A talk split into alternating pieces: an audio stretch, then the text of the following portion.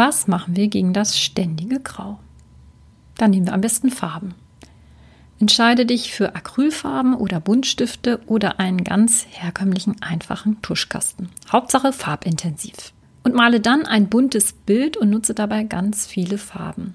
Male dabei einfach bunte Flächen, also Fläche an Fläche.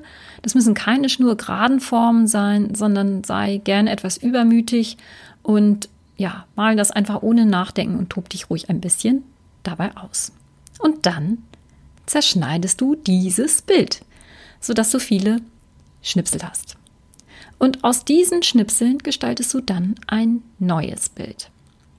Und das ist ein bisschen wie Puzzeln. Du kannst also mit diesen Schnipseln zum Beispiel etwas ganz Langweiliges gestalten. Einen ganz langweiligen, symmetrischen Baum. Und dann mach ein Foto davon. Und dann kannst du zum Beispiel einen ganz wilden, windschiefen Baum ebenso gestalten mit diesen gleichen Schnipseln. Und auch davon kannst du ein Foto machen. Und dann kannst du zum Beispiel wieder das Thema Baum nehmen, indem du einfach nur einen Zweig gestaltest, der in das Bild ragt.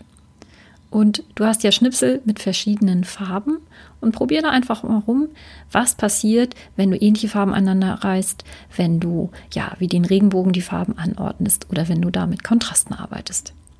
Und so kannst du es fortsetzen, immer mit dem gleichen Thema und den gleichen Schnipseln. Und du brauchst diese Schnipsel gar nicht auf das Papier aufkleben, sondern es reicht ja vollkommen, wenn du jeweils ein Foto machst und diese Schnipsel kannst du dann immer wieder verwenden. Das heißt, aus dem gleichen Farbkasten kannst du ganz unterschiedliche Bilder gestalten. Ich wünsche dir viel Spaß dabei und weitere Kreativanregungen findest du unter atilda.de.